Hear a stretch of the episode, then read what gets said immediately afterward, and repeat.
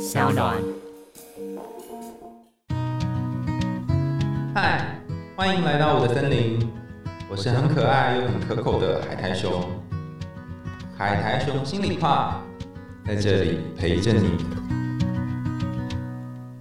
各位听众朋友，大家好，欢迎回到海苔熊心里话，我是海苔熊。今天我们要进行久违的海苔熊信箱，其实信箱已经爆炸了，就是 非常非常多的信哦，雪片般寄来。但因为我们最近安排了比较多的听一听我的访谈，所以很难能够很快速的回复大家。那今天我挑选的这封信呢，也是许多人有类似的问题，所以我选了这一封有关于安全感的信件，希望也可以回应到不只是这封信的写信的听众，也还有大家的一些问题。那这封是来自 Mini 的信件，那大家可以稍微坐好，找一个舒适的位置，我们来听听 Mini 的信喽。海苔兄你好，因为听了你的 Podcast，买了你的书，觉得非常喜欢，也谢谢你带给我们这么多正能量。我是一个很固执的女生，直来直往之外，脾气还非常不好。回想过去，身边的人都非常的包容我，也因此和朋友讨论过我的脾气。他们的回答是：因为知道我只是求好心切，比较要求完美，所以可以体谅；也知道那就是我的个性，所以可以包容。不过，我后来发现，或许朋友和另一半是不一样的。我在去年的时候认识了一个男生，认识不久之后就在一起。在一起以后，我才发现我们的个性非常非常的像。于是，在争吵当中，就会演变成非常激烈的冲突。还记得你曾经在 Podcast 回复过其他人的问题？我觉得我跟某个女孩的问题很像。你那时候说，有时候不沟通也是一种沟通。但是我是一个非常没有安全感的女生，甚至有很多很多的控制行为。大家常常说要努力沟通跟表达，我也努力不带情绪的把需求告诉对方。但依旧是只有争吵而已。结论是我抓他抓得越紧，他离我越来越远。我不喜欢他跟女孩子互动，还有他本来都不删讯息的，后来会开始删了，因为他有给我密码，而且我们也因此而吵过架。我知道我不可以拿我的标准来看他，甚至要求他也这么做，但心中还是会有一种他大可不必这么做啊，他做太多了的想法。例如，他的异性友人只是回他说，回他的 IG 线动说他很好笑。他除了回复对方之外，还会另外关心他最近工作怎么样、如何等等，或者是关心过他的前任。我会一直被这种不舒服的情绪给困扰着。我觉得自己是恐怖情人，然后不断的想要控制他。或许是他曾经对我说谎过，使我变得更不安全，也完全无法相信他。请问要如何解决这些不安的情绪呢？为什么我这么不安，然后这么想要抓住对方呢？谢谢 mini 的来信哈，我想你的状况也是许多人的状况，尤其是在这个不安当中，其实感觉是非常非常不舒服的。如果大家没有过这种感受的话，你可以想象一下，就是你去快跑一百公尺的那种快跑短跑，但是跑的时候呢，结束之后，不是我们都会大声喘气吗？你要憋住这个气，让自己不要喘气，那个感觉有多么的不舒服？那大概就是那个不安的感受。除了这个生理上面的反应之外，你还会有一种不确定对方在做什么这种感觉。很多人都会问我说，为什么会有不安？我觉得不安涉及两个因素，一个是信任，一个是确定感。当对方在做一些事情的时候，我们不太确定他为什么要做这件事情。甚至我们担心他可能跟别人在一起，或他会把我丢掉，或我因此而分开，我们就会产生这个不安跟不确定感。另外一个是我如果不信任他会跟我永远在一起，我不信任他可以对这段感情忠心，我不信任自己是一个可爱的人，值得被爱的人，那么我也会在感情当中感觉到不安。所以不安其实涉及刚刚我们讲到的不确定感跟不信任感。那要如何减少不确定感跟不信任感呢？我觉得这是一个很漫长的过程。首先，如果你看非常多的书的话，他都跟你说你要先学会爱自己。那什么是爱自己呢？爱自己就是你要相信自己是值得被爱的。那讲起来简单，做起来难哈，因为 可能从小到大发生了很多事情，让你很难相信自己是值得被爱的。不过，我们可以从一个表面的事情先处理一下，或许哈可以逐步的、慢慢的去切入那个爱自己的部分。Mini 讲了一段话，我觉得很有趣。他说：“我知道我自己是在控制，然后我也很讨厌自己是恐怖情人。可是每当他跟别的女生互动的时候，我还是会很在意，然后很担心，甚至因为我有他的密码，所以会看到他删除讯息。”我们先在这一段哈稍微转换一下观点，我也想邀请 Mini 或是有类似状况的人转换一下观点哈。如果你是 Mini 的伴侣啊，不论是男朋友或是女朋友，然后做了类似的事情，就是你的伴侣啊，Mini 呢做类似的事情，他会看你的手机，然后看你有没有删除讯息，甚至他有你的密码，或是他逼你要给他密码之类等等哈。那你会有什么感觉呢？你会有一种好像走在蛋壳上。战战兢兢的感觉呢？走在蛋壳是一篇英论文的名称，叫 Walking on the Eggshell，就是说跟这种不安的人在一起，你就会有走在蛋壳上的感觉。你好像好害怕随时会踩破这个蛋壳，你很怕什么时候会触怒到它。好像你旁边睡了一只狮子，或睡了一只老虎，如果你不小心站起来，稍微有一点小小的移动，它就会大声的吼叫，就像是 Mini 一开始说他是一个脾气非常不好的人一样。我猜他的伴侣可能跟他在一起的时候，也会有一种怕惊动圣上、惊动老虎、惊动狮子的这种感觉。可是我同样也相信，Mini 对这件事情是非常困扰的。他也不希望自己变成是这样的人，就像是我们之前有一集谈到渔夫跟他的妻子一样。好，他内在有一个部分很讨厌自己这样，这种贪婪的、无法停止的、无法控制的上瘾，甚至是对于对方讯息、对方跟其他异性联络的上瘾。他也不喜欢这样，但他却无法停下来。那个很不安的感觉会一直像海浪一样涌上来。好，那我们再回到，如果你是 Mini 的伴侣这个观点哈，倘若哈你的伴侣会做这种事，会不断的 check 你的讯息，然后看你跟谁联络，还会去看你的 IG 动态跟谁有聊天，在谁的下面回复留言关心谁，那你的感觉是什么呢？一方面你会觉得好可怕，好像有一台摄影机不断的监视我；另外一方面你会觉得天哪，我好像什么事情都不能做，失去自主性的感觉。可是你又因为重视这个关系，或者是一开始你是因为重视关系，后来是因为害怕对方生气，慢慢的你会做一件事，你会开始把一些自己的行为藏起来。如果被他发现，他会生气，那不如我就把所有的讯息都删掉，这样他就不会生气了。如果被他知道，他会因此而跟我吵架，那我不如就干脆不让他知道。如果他问我跟我讨论的时候，我不承认，然后他会一直询问下去。干脆就不要讲话，甚至就不要讨论。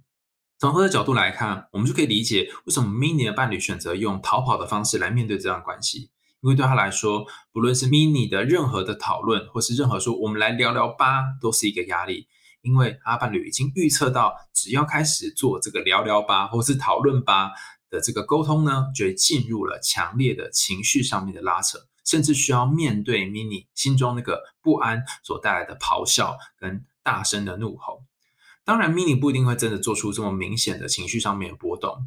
但是我觉得这里有一点可以观察到的是，Mini 在最前面一开始就讲到了一件事，他说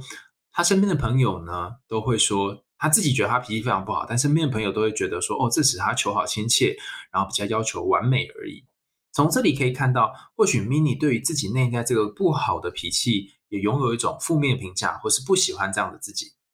所以整个故事看起来，我们可以看到有一个好不喜欢自己生气的 Mini，还有一个好害怕 Mini 生气的他的伴侣。那这两个人在一起的时候，会有种种的担心跟恐惧，而这个恐惧是一方面怕呃 Mini 生气，但一方面又觉得自己的行为被限制，所以就把某些东西藏起来。可是藏起来被发现之后，对方又有更多的生气，于是就呈现了一个负向的循环。那由于写信来的是 Mini，所以我们不是要替他的伴侣解决问题，是我们回到 Mini 的身上。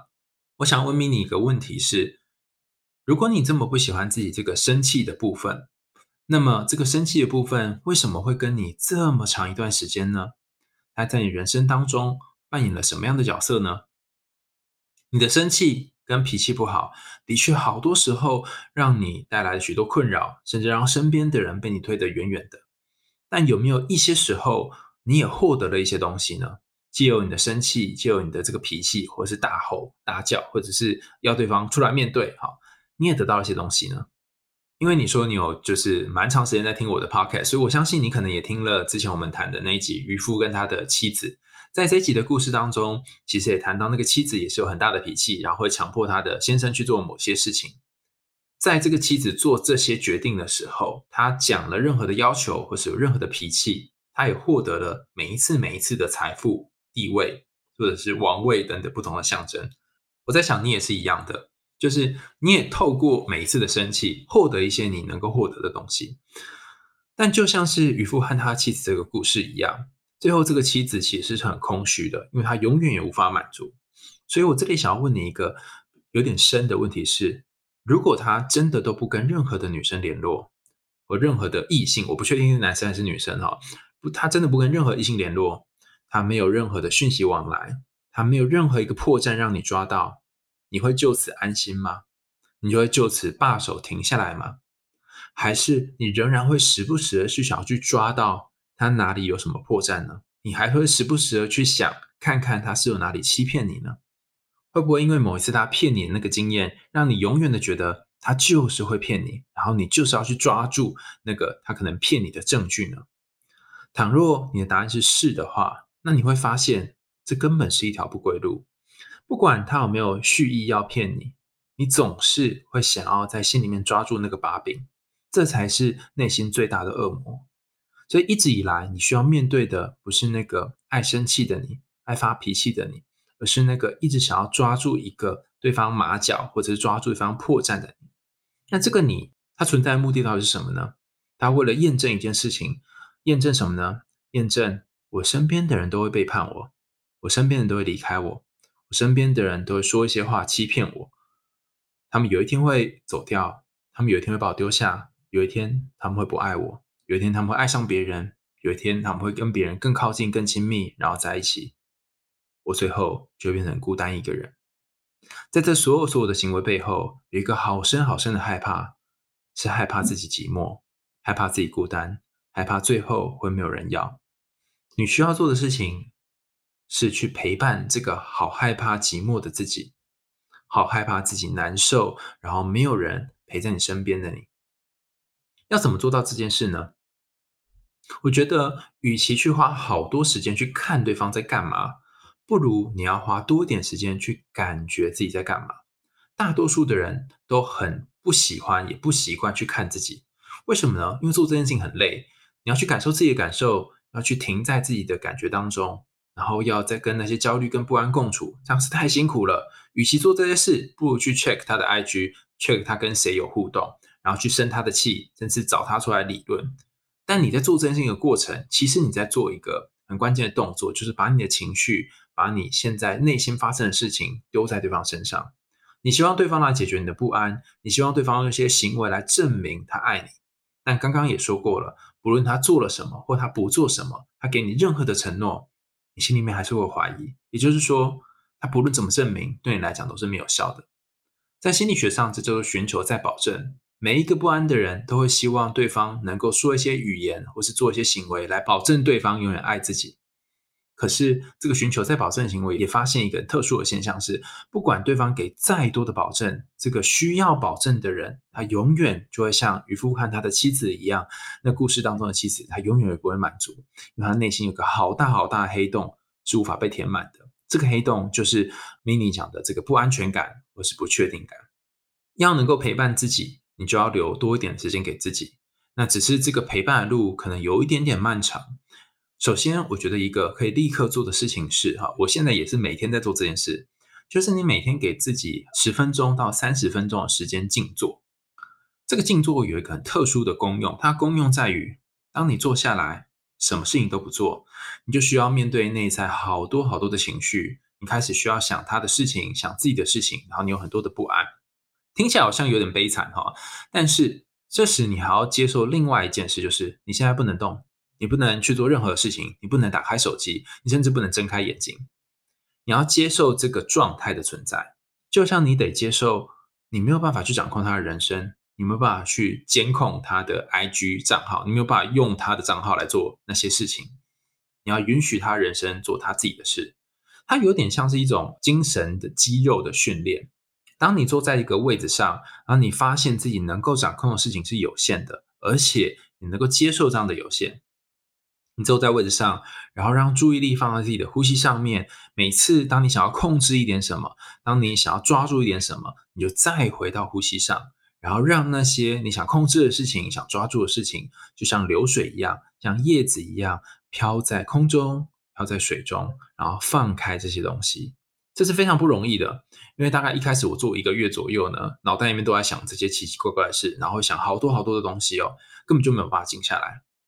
而当你做了一段时间，然后慢慢慢慢，你会发现，你可以专注的日子变多了，你可以专注的时间变长了，然后甚至是你会想到对方的频率也会变少了。它其实是一种注意力的训练，让你把注意力从外在纷纷扰扰环境，然后拉回当下来，让你从他跟别人的关系当中拉回你跟他的关系当中。当你做了好多好多把外在这些呃注意力拉回内在的时候。你就比较不容易被他的一举一动，甚至是他跟谁互动所干扰。那你可能会说：“可是我都不管他，难道他不会就跟别人在一起吗？”我觉得这件事情我们可以反过来想哈。如果你有一个伴侣，他什么事情都管你管得很严，甚至他也很不喜欢自己管你这么严，然后他都很讨厌他自己，那你会想要跟这个人在一起吗？还是你会比较想要跟一个能够跟自己相处，然后很安稳？他甚至也会很放心你跟其他人互动，他不会有太多担心的人在一起呢。如果你对自己够有自信，或者是你愿意把多一点时间放在自己的身上，他最后还是出轨，还是跟别人在一起的话，就代表这个人不值得，也不珍惜。但如果你继续目前的行为，然后继续做以往这些，不论是像是类似恐怖情人一般的行为，然后有一天他离开的话，虽然不确定他是一个怎么样的人。那你至少会有一种感觉是，会不会是我把他逼走的？会不会是我才让他离开的？会不会是我不够好？会不会是我太没有自信？在下一段感情开始之前，你会想起上一段这个经历当中，你做多么糟糕的事情，然后你会开始责怪自己，你会觉得自己很烂，然后你又重复这个“我好烂，我很不值得，我不值得被爱”的这个轮回。所以停下你目前在做的事，其实也是为未来的你做铺路跟考量。不论你跟这个人要不要继续走下去，把你的时间跟精力花在自己身上是一个必经的过程。最后，我想要跟你说，也想跟很多在感情里面有不安的人来说，很多时候我们以为自己要跟对方做的是沟通，也很多的书上都告诉我们要做的是沟通，然后我们也很努力的尝试在沟通里面不要展现出情绪，但是千万别忘了，当你压抑自己的情绪。当你把一些感受藏在下面，然后说“我们来沟通吧”的时候呢，其实你这个语气跟声音里面也藏了情绪，而且对方能够感受到这个情绪。如果真的要跟他沟通，而且真的要跟方对方大吵架的话，你会希望对方把情绪压着跟你吵架，还是你会希望对方真实的表现出这个情绪呢？有些时候冲突。或者是这个吵架呢，可能会让关系变得更糟糕。但有些时候，让关系变得比糟糕更糟糕的是，两个人都不愿意展现自己真实的情绪，而用某种防备或压抑的关系来做一种相处，看起来好像相安无事，但底下却是波涛汹涌。如果你可以了解上面这个隐喻的话，或许你就可以明白，为什么有些时候你跟对方说要好好沟通，但对方还是很害怕，还是会逃跑。所以你光在讲这件事情的时候，他在过去的经验里面就得到不好的状况跟感觉。那你会说，难道我就要放弃沟通吗？其实我想要说的是，你要做的事情并不一定是要立刻跟对方沟通，而是你要先试着跟自己沟通。这沟通可能包含刚刚讲的，你可以先理清自己的情绪，或者是静下来调整自己的呼吸，但是每一天每一天去挖挖看那个不安是什么。有的人可能他想起了小时候的故事，有的人可能想起过去被背叛的经历，有的人可能发现，就像我们今天讲的，对方不管再给他多少的承诺，他永远也无法相信。当他发现这些事情之后，他终于就能够松开一点点的手，然后放弃一点点的东西。那这个放弃反而有机会让对方跟你更靠近，然后两个人可以更亲密一些。